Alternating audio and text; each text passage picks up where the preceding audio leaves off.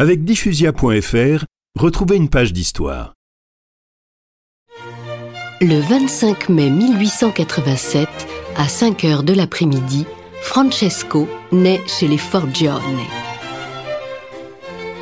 Il est le quatrième enfant de Grazio et Maria.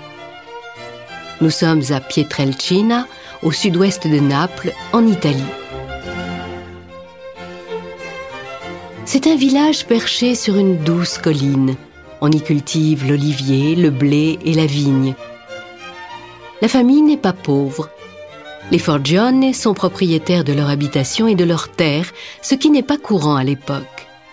Ils récoltent du blé ou du maïs et élèvent quelques animaux. Tous les soirs, en rentrant de la ferme, la famille s'arrête à l'église pour réciter l'Angélus.